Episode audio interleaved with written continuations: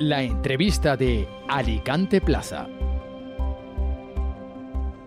Ya dijo el gobernador del Banco de España, felicitó, mejor dicho, a Alicante por la aportación de la provincia, por la aportación del turismo de la provincia de Alicante al PIB per cápita de, de España. Y es que es importante, es elemental el turismo en nuestra provincia y eso no quita pues, para que haya determinados desafíos, como es el caso pues, de la masificación turística y las vertientes ¿no? y los efectos que tiene, como es quizá la turismofobia y demás. No podemos olvidar pues, esa importancia y quizá haya que encontrar el equilibrio entre pues, saber respetar el turismo y también pues, que haya una convivencia entre las ciudades y este elemento tan importante para la economía española. Para hablar de este tema, pues hoy tenemos con nosotros a Maite García, secretaria general de Hosbeck. ¿Qué tal?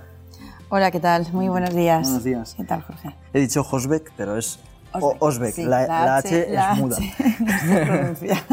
sí, sí, me ha, me ha costado. ¿eh? Fíjate que lo he ensayado, pero... pero eh, bueno, he hablado en, en la introducción ¿no? pues de uno de los efectos que tiene, pues desgraciadamente, para el turismo, que es el tema, por ejemplo, de la turismofobia, ¿no? que empezó, por ejemplo, en, en lugares como Barcelona y se ha ido extendiendo pues, a, a sitios como Alicante. ¿no? ¿Qué opinas tú de ese efecto que genera Pues es un fenómeno, desde luego, que tenemos que, que trabajar y controlar porque es un efecto no deseado, desde luego, de una actividad económica que, que tanto bien hace a, a una sociedad.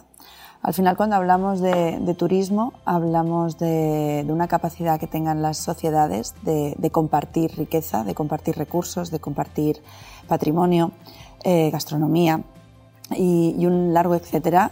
Y, esto tiene que hacerse de manera ordenada, coordinada y, y fomentando esa convivencia. Con lo que cualquier elemento que pueda perturbar esa paz eh, debe estar analizado y debe tener medidas que, que desde luego lo, lo reduzcan. Eh, yo creo que, que, la turismofobia habla por sí sola cuando, cuando los elementos de una ciudad están invadidos y los recursos no están dimensionados. Y, y, entonces, bueno, pues, pues ahí, hay que, ahí hay que actuar, ahí hay que actuar realmente y ordenar ese territorio y ordenar esa actividad. Se está hablando mucho de un tema pues, que, del anterior Consell, la propuesta del, de la tasa turística, ¿no? qué efectos habría tenido, recordemos que no se llegó a aplicar, se quedó ahí un poco, pues, un poco indeciso, ¿no? quizá por la presión. ¿no? Se quedó, se quedó, ¿no? Se quedó publicada la ley y ahora en diciembre del, del 22 haría, o sea, justo hace un año puede publicar la ley que entraba en vigor un año después. Eh, y desde luego Osbeck lideró desde el primer momento un, un, una capacidad de, de, defender al turismo en contra de este tipo de, de impuestos que, que, además no contaban para nada con, con el consenso ni, ni, de la parte empresarial ni de la parte pública. Eh, recordar que solo dos ayuntamientos podían haber tenido intención de, de aplicarla y, y, que además es un impuesto eh, que no está bien planteado, o sea, no, no, es, no es ni desde el punto de vista de a quién le va a aplicar, ni sobre todo los objetivos para, lo que se, para los que se planteaban tienen ningún tipo de, o tenían ningún tipo de, de, de, efecto directo sobre ese, como bien dices, ¿no? por ejemplo, esa, esa turismofobia. Y afortunadamente, bueno, pues, pues esta, esta ley se ha derogado antes de, entrar en vigor, con lo que es una muy buena noticia, porque los efectos serán indeseables. En ciudades como Benidorm suponía aportar ese 30% de lo que se esperaba recaudar. Eso es un desastre, eso es un, una pérdida de, comp de, competitividad directa a todo el sector turístico reglado de esta comunidad. Porque, como siempre, atacaba a los que lo hacen bien. O sea, es, un, es, un, es, es intentar atacar, atacar un problema o atajar un problema desde una base totalmente errónea. No, no tenía ningún sentido. ¿Por qué está mal planteado ese impuesto? Bueno, pues la tasa turística se planteaba para eh, grabar el alojamiento reglado. Esto ya de por sí es un, una absoluta eh, barbaridad, porque la, el alojamiento, igual que toda actividad económica, ya tiene sus impuestos correspondientes.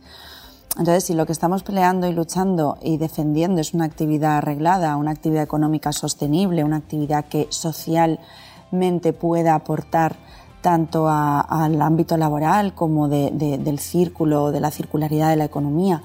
Eh, y estamos hablando de grabar la actividad que se hace correctamente, no estamos atacando el problema que viene de base en, una situación eh, de avisos de turismofobia que pueda ser el que haya actividades no reguladas, actividades que no entran en, las reglas del juego de, la actividad económica y que encima eh, no cuenta con el aval. De hecho, es que sería eh, invitar a, quien, nos, a quien nos visita o nuestros turistas penalizarles por hacerlo bien. O sea, tú vete a un sitio donde no tengas que dar explicaciones de dónde te alojas y no pagas impuestos. Pero si te vienes a los sitios regulados, pagarás impuestos. De base es un error de planteamiento total. Eh, y además al que pernocta. O sea, es, es que es todo totalmente erróneo en, planteamiento. No, no, no, deben, no deben plantearse así este tipo de, de impuestos. Pero es que, por lo que dices, ¿no? De que al final graba pues las viviendas eh, y los eh, lugares turísticos pues que están regulados, ¿crees que lo que está es indirectamente fomentando pues que no se regulen? Bueno, eh, directamente es que con este tipo de, herramientas al final te resulta más, eh, como emprendedor, te dan ganas de, actuar afuera del, orden de la ley. te dan ganas, porque es que realmente sabes que si entras a hacer las cosas correctamente vas a estar en el punto de mira y vas a estar además tus, tus posibles clientes van a estar además eh, sometidos a muchísima más presión fiscal. Con lo que mm, ¿Ves? Tú has llegado a una conclusión muy básica de, que no es un buen planteamiento a nivel de, tasa para, eh, para hacerlo sobre el alojamiento arreglado. Es, es, una barbaridad. Era una barbaridad. Afortunadamente era una barbaridad de planteamiento. Uno de los argumentos por los que se planteó, en teoría, era pues, para aumentar un poco la calidad de ese turismo. ¿no? Es decir, que aumentase el precio del el visitante y así pues aumentar la, la calidad del turismo ¿No crees que pues, podría tener eficacia en ese sentido, que es una de las cosas que ahora se está buscando, ¿no? Aumentar la calidad y que las clases medias altas pues vengan a la provincia.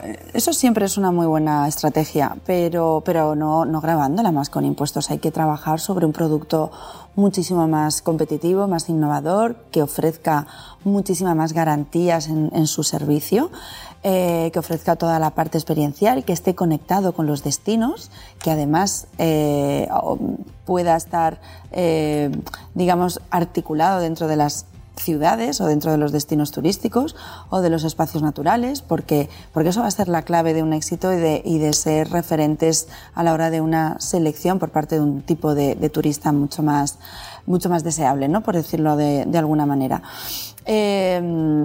Y, por supuesto, claro, la, búsqueda del, turista, ya más que perfecto, es el, turista que, nos elija, eh, que tenga un precio medio más elevado, que haga más pernoctaciones, se quede más días, pero que haga un uso razonable de los recursos, que interactúe económicamente con todos los agentes económicos de los destinos, eso sería lo perfecto. Entonces, ¿por qué grabar ese justamente donde, donde va a ir a, pernoctar, ¿no? a, justamente la, única actividad que tenemos realmente controlada? Por eso te digo que era un, fallo base y ni siquiera, yo creo recordar en, los, en, los, en lo que se promueve en la, en la ley, que, claro, la, leímos de, de, arriba abajo, eh, fíjate, y además se hablaba de una ley de fomento de la sostenibilidad.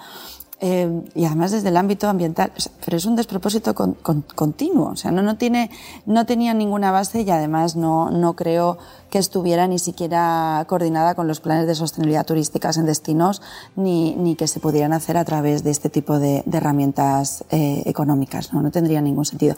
Te pongo otra vez el ejemplo. Venidor, según los números, tendría que haber recaudado un 30% de la, de la tasa que se iba a, recaudar en la comunidad valenciana eh, haciendo un reparto, por supuesto, en todos los, en todos los territorios. Es que, pero es que es un mal planteamiento desde base. Por eso te digo que no tenían ni siquiera capacidad de estar consensuada con, con el sector ni con los agentes públicos.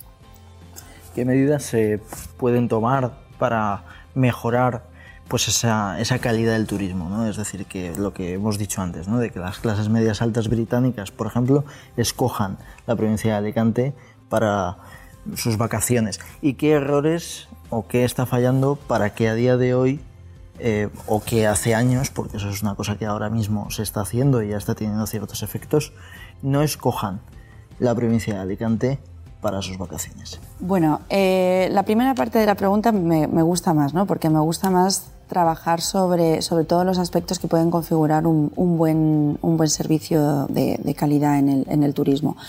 Y, y, calidad desde todos los puntos de vista, no solamente en el del servicio, es decir, de unas instalaciones, una prestación, eh, una capacidad de sorprender, de, de, estar por encima de las expectativas de, de, los clientes, de los turistas, sino además una calidad de vida, tanto para el, turista como para el cliente interno, para todo el, el personal. Tenemos un gran reto también a trabajar en, en el ámbito laboral, tener un, unos profesionales eh, que se sientan eh, bueno, pues sientan un prestigio a la hora de trabajar en este, en este sector, que es un sector además que ofrece muchísimas garantías y que está muy bien planteado para, para poder trabajar en él, eh, que ofrezca además una calidad de, productos eh, y, de, y, de, servicios en, en, el territorio, que cuando hablamos de sostenibilidad no solo hablamos del ambiental, es decir, de, de, reducir nuestra huella de carbono, que se limite en el uso de recursos, sino también hablamos de esa sostenibilidad social, que sean actividades turísticas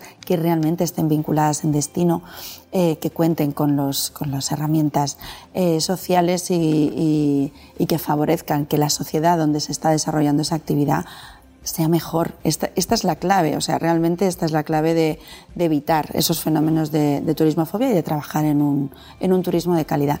Y todo eso hace solo que un turista, cuando elige una zona o elige un destino, sienta que ya no solo está en un espacio, en un establecimiento, en un resort o en un, o en un alojamiento donde, donde va a recibir eh, pues el, el, mejor de los, de los servicios como tal, sino que está en una sociedad y en un entorno que, que, puede disfrutar y que puede, y que puede interactuar con él y está todo en ese equilibrio necesario en esta, en esta actividad. Y, y, yo creo que en la segunda pregunta más o menos te la, te la voy dando un poco las, las pistas. Eh, estamos en un momento en el que fomentar todo nuestro recurso turístico, eh, esa coordinación que hay entre todos los elementos. Hemos estado hace 10 días en, en, en, la feria de, de, World Travel Market en Londres y, y, conociendo de primera mano las necesidades del, del mercado británico y presentándole eh, el gran equipo que ahora mismo hay en Comunidad Valenciana para hacer una, una coordinación de, de, de servicios, de destinos y de prestaciones y yo creo que estamos en un momento fantástico para ser los primeros de la lista en su, en su criterio de elección, que ya de por sí eh, lo estamos en, en, grandes rasgos, pero, pero sobre todo a largo plazo. Esto nos interesa ya el año 24, el 25 y el 26, que sea la comunidad valenciana y que sea el turismo en, en, nuestra, en nuestra zona donde se haga referente mundial, claro que sí. Me ha llamado la atención lo que has dicho, ¿no? respondiendo a, a la pregunta de que el personal se sienta pues, orgulloso de trabajar en el sector. ¿no? ¿Crees que a día de hoy no se sienten orgullosos de trabajar pues, en el sector turístico? Pues tenemos un, una crisis eh, laboral, pero no en el sector turístico exclusivamente. La tenemos en general en, nuestras bases eh, laborales, sociales, porque, porque por regla general eh, trabajar no es nada mm, prestigioso y tener una profesión parece que ha perdido muchísimo ese valor social y tenemos que recuperarlo, tenemos que rescatarlo porque, porque, porque la necesidad de disponer de un trabajo digno, de tener unas condiciones que te permitan crecer y evolucionar personal y profesionalmente es siempre una gran oportunidad de, de mejora, de, de, vida y de, y de, y de mejora social. Y, y, esto, está, esto no es ningún invento, esto está realmente muy bien descrito y el sector turístico puede tirar además de, de un volumen de profesiones tan diferentes, tan completas, eh, tan profesionalizadas, desde la atención al cliente a, al desarrollo tecnológico. Ahora mismo tenemos también unos grandes retos de, herramientas tecnológicas vinculadas a, a la prestación del servicio en turismo eh, que nos hace de verdad poder ser pioneros en, un ámbito de innovación eh, que nos va a dar la vuelta al, al calcetín, nunca mejor dicho, ¿no? El, el, la famosa integración de los, de los robots y de los bots en nuestra, en nuestra prestación de servicio debe ser una oportunidad también laboral porque, porque trabajar con robots ahora mismo puede ser algo totalmente innovador y que nos facilita mucho en los puestos de trabajo la vida. ¿Y por qué no? Y esto debe ser nuestro gran reto y esto debe ser nuestra capacidad de, mejora como, como, sector, además, bien para ofrecer un factor diferencial y bien para disponer de profesionales capacitados, renovados, digamos, reestructurados, que trabajen con herramientas digitales, que trabajen en un servicio de atención al cliente, pero que además se sientan eh, pioneros en, un, en una industria que, que además es muy gratificante porque estamos normalmente vendiendo felicidad y eso y eso y eso no se cotiza en todos los sectores eso eso sí que es algo diferente. Somos conscientes los españoles y en España en general de la calidad que tiene pues no nuestro sector hotelero a qué me refiero no a que hace años por lo menos no cuando uno iba a otro país iba a un hotel de eh, tres estrellas, pues notaba mucho la diferencia con respecto a, lo mejor el de eh, otra categoría. En cambio, aquí vas a España a lo mejor uno de tres y parece que estás en uno de cuatro, ¿no? Vas a uno de cuatro y parece que estás en uno de cinco, ¿no? ¿Somos conscientes de ello? Yo creo que, que, no somos conscientes y sobre todo hay algo que socialmente yo creo que está también perdiendo pequeña referencia, que es al tema de las categorías. Tú lo decías, pues voy a uno de tres o voy a uno de cuatro. Muchas veces yo creo que ni miramos la categoría. Estamos pendientes de esa nota media, de esa opinión que tiene el resto de clientes, eh, buscamos los servicios que estamos necesitando para nuestra estancia. Oye, pues mira, voy a ver si tiene wifi porque me tengo que conectar a un par de sesiones o, voy a ver si tiene eh, instalaciones deportivas porque en mis días de descanso tengo que aprovechar y seguir entrenando o voy a ver si tiene, pues no sé, habitaciones familiares porque, porque voy con la familia y porque necesito más disposición. Y nos vamos a buscar esos requisitos. Pero claro, todos esos requisitos están regulados en una normativa turística, además, eh, que atiende muy bien a, las necesidades y a la evolución de, del, sector de alojamiento y que por tanto se ajusta y se va adaptando a la evolución. No es lo mismo un hotel hoy, en el año 2023, casi 24, que, que hace 20, 30 o 40 años. No, no tiene nada que ver y no tiene nada que ver las necesidades que tenemos en, en, nuestro día a día. Solo hay que ver nuestras casas, cómo han cambiado. La cantidad de enchufes que necesitamos hasta para cargar todos los dispositivos que, que llevamos encima. Eh, y entonces, bueno, pues yo creo que, que, además ahí tenemos que hacer un trabajo de, de explicar muy bien que, cuáles son esos servicios, esos factores diferenciales. Y, y, tampoco somos muy conscientes de que todas estas cosas tienen un precio, porque también decimos, es que esto cuesta mucho dinero, es que los alojamientos son muy caros, o es que, pero es que los alojamientos nos deben aportar también una experiencia vital, es verdad que, tenemos que, que, luchar para disponer de precios competitivos, pero, pero es inevitable y además con las circunstancias de los últimos dos, tres años que los precios medios hoteleros se hayan incrementado. Se ha incrementado todo, pues esto, esto va también en la misma cadena. Hemos hablado al principio pues, de la turismofobia y eso tiene que ver con los efectos en ocasiones negativos que tiene una masificación del turismo. Me refiero pues a, por ejemplo, el, caso de los apartamentos turísticos o la cantidad de turistas que hay a veces en las ciudades. Hay un artículo del país del año 2021 que se titula Venecia se queda sin venecianos, ¿no? que habla precisamente de los efectos que está teniendo de que ha bajado la, la, cantidad de población desde hace 20 años, pues una barbaridad, ¿no?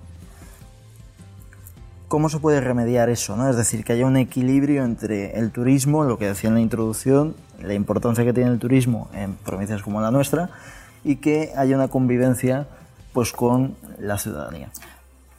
Pues es que esto es muy, esto es muy sencillo, te lo decía antes con lo de las normas de, de juego. Eh, no todo vale en turismo. El, alojamiento turístico es una actividad de servicio. Cuando nosotros cuando se diseñan las ciudades, cuando se establecen los espacios en las convivencias de las, de las ciudades, se desarrollan zonas residenciales, no de servicios. Por lo tanto, y por eso no puede haber un hotel en cualquier parte de, de cualquier ciudad. Por lo tanto, no puede haber una vivienda de uso turístico en cualquier parte de una ciudad. Esto, esto evoluciona y además no se han tenido en cuenta esos indicadores, como el precio medio de la vivienda, que además eh, han dado lugar a situaciones como las que, describes, en algunas ciudades y que desgraciadamente estamos viendo llegar a nuestras, a nuestras poblaciones. Y eso se resuelve muy fácil. Al final tienes una actividad económica. Una actividad económica porque es cierto que el arrendamiento de vivienda urbana, eso es algo que ha, vivido, que ha existido siempre. Pero para vivir. Entonces, cuando estamos viendo para pernoctar por razones turísticas y cuando uno hace uso turístico de una vivienda, todo esto tiene que estar dentro de la reglamentación del, uso turístico. Por tanto, tiene que tener unas reglas de juego, tanto para tener la compatibilidad de que ese espacio, de, que, de que esa ubicación es compatible con un servicio, no con una residencia, más poder garantizar que se cumplen con todos los requisitos de una prestación de servicio, más como lo que estamos hablando. Si necesitamos una economía sostenible, si necesitamos una actividad sostenible, eh, ya no solo desde el punto de vista ambiental, sino desde el punto de vista social y laboral. Eh, esto tiene que formar parte de, la misma, de la misma estructura. Si no, toda esta actividad está fuera de, nuestra, de nuestra regulación y la mayoría de las veces, o en algunas ocasiones, o sin control, tal vez estemos incurriendo a, situaciones de economía sumergida. Y esto sí que es un auténtico cáncer para una sociedad. La, actividad económica eh, sumergida o la, economía sumergida, esto desmonta la, sociedad desde dentro. Además, crea vicio, crea una, adicción porque el usuario final no lo sabe diferenciar. Y esto crea una bola tan grande que al final rompe, rompe todo el, todo el sistema. Y, esta es una de nuestras grandes reivindicaciones.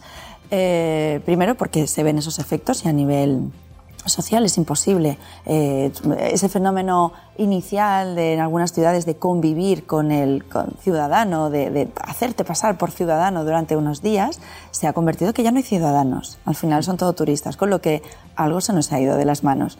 Y esto es lo que se debe totalmente controlar. ¿Y cómo se controla?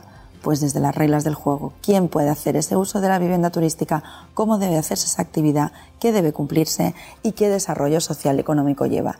Y si esto no lo tenemos bien montado, estamos haciendo ciudades eh, fantasma y además estamos haciendo una competencia totalmente desleal a una actividad económica que sí que está controlada como es el alojamiento turístico precisamente lo, que comentas, ¿no? De las reglas del juego, a veces hay mucho desconocimiento y se tiende pues a criminalizar o a demonizar pues prácticamente todos los apartamentos turísticos, ¿no? Y se dice, no, hay que prohibirlos todos o hay que regularlos eh, todos eh, para que los oyentes diferencien, ¿no? Cuando decías lo de la economía sumergida, al final no todos los apartamentos turísticos son el típico de una persona particular que en lugar de alquilar para larga estancia, pues lo alquila a turistas ¿no? durante un periodo corto de, tiempo. ¿no? ¿Qué tipos de apartamentos turísticos hay y cuáles se tendrían que regular?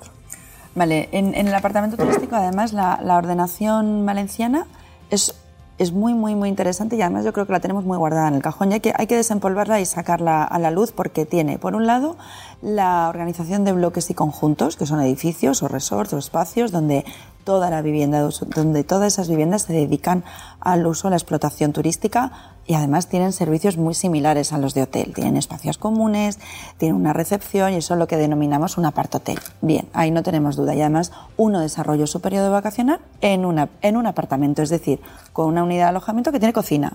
Cocina, salón, dormitorios y cuartos de baño. Básico de una dotación eh, habitacional o, o de vivienda. Después tenemos la vivienda de uso turístico, que esta vivienda de uso turístico que debe cumplir una serie de, reglamentaciones, además debe estar registrada en turismo y debe aportar una compatibilidad urbanística para ese uso de servicio, es decir, aquí van a ser los ayuntamientos los que van a determinar eh, y en función también de sus necesidades y de sus planes de ordenación urbana, qué zonas van a poder tener eh, viviendas de uso turístico y qué no. Y ahí, y ahí es donde empieza la primera, la primera regla del juego. Entonces, para ser una vivienda de uso turístico tengo que estar registrada en turismo y tengo que aportar esa certificación de, compatibilidad. Em, todo lo demás ya se nos ha ido. De, ahora mismo ya todo lo demás lo podríamos sacar del saco. Bueno, pues estas viviendas se utilizan para uso turístico. Estas viviendas, cuando son más de cuatro unidades, deben estar explotadas por una empresa gestora de vivienda turística, debe estar explotada por, por una empresa profesional que desarrolla este tipo de actividad. Todas estas viviendas tienen que tener un distintivo con su número de registro individualizado por vivienda y además asociado a esa, a esa autorización también de empresa gestora. Y todo lo demás se escapa de las reglas del juego. Ya yo no me voy a meter en, quién lo hace bien o quién lo hace mal. Todo lo demás está mal. Entonces, al usuario es muy difícil enseñarle. Aquí tenemos que ser los profesionales los que sepamos cómo se hacen las cosas bien y mal.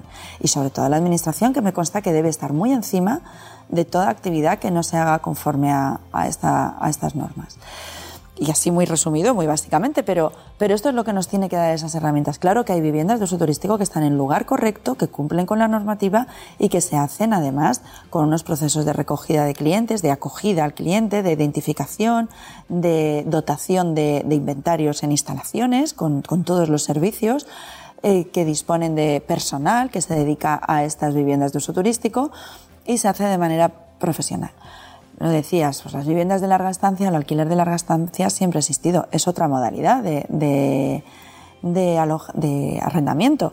Pero claro, lo que no puede ser es que usemos una vivienda de larga estancia o de arrendamiento urbano para, para cada una de las noches del año que pueda utilizarla como si fuera un hotel.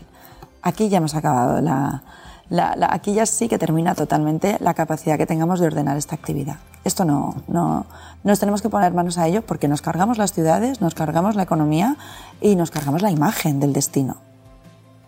Otra de las cosas que está puesta eh, sobre el, foco es los, los, turistas, el turismo de cruceros, ¿no?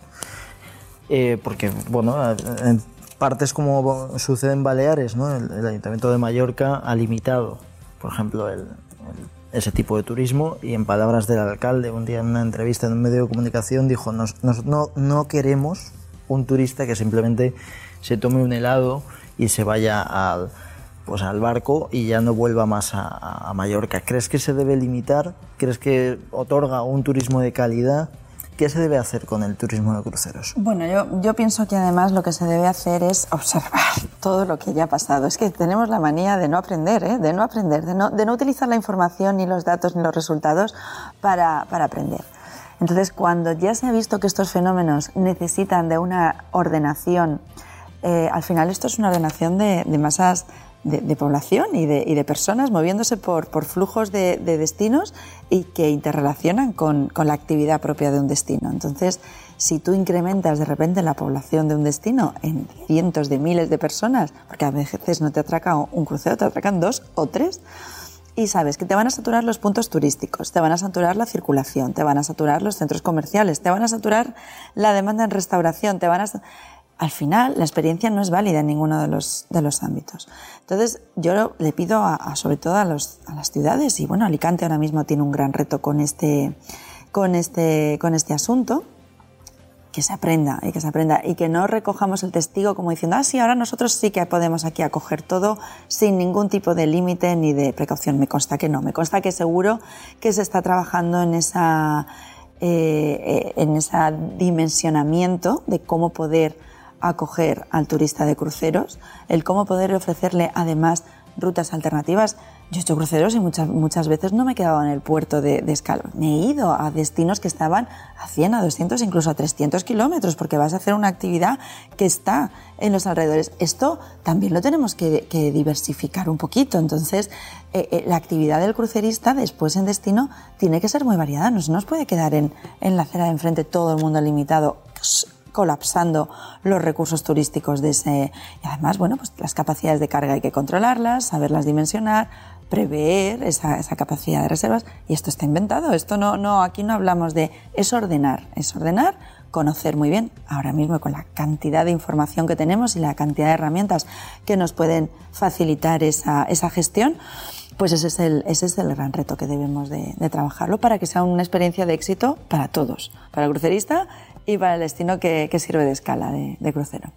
Que así sea, pues muchísimas gracias Maite por estar con nosotros en la entrevista de Alicante Plaza. Ha sido un placer, gracias a vosotros. Igualmente, que pases buen día y un abrazo muy fuerte. Gracias, igualmente. Y gracias a ustedes por escucharnos. Nos vemos pues en el próximo podcast, en la próxima entrevista y ya saben que aquí pues se aprende eh, mucho escuchando pues a los que saben. Muchas gracias y un abrazo.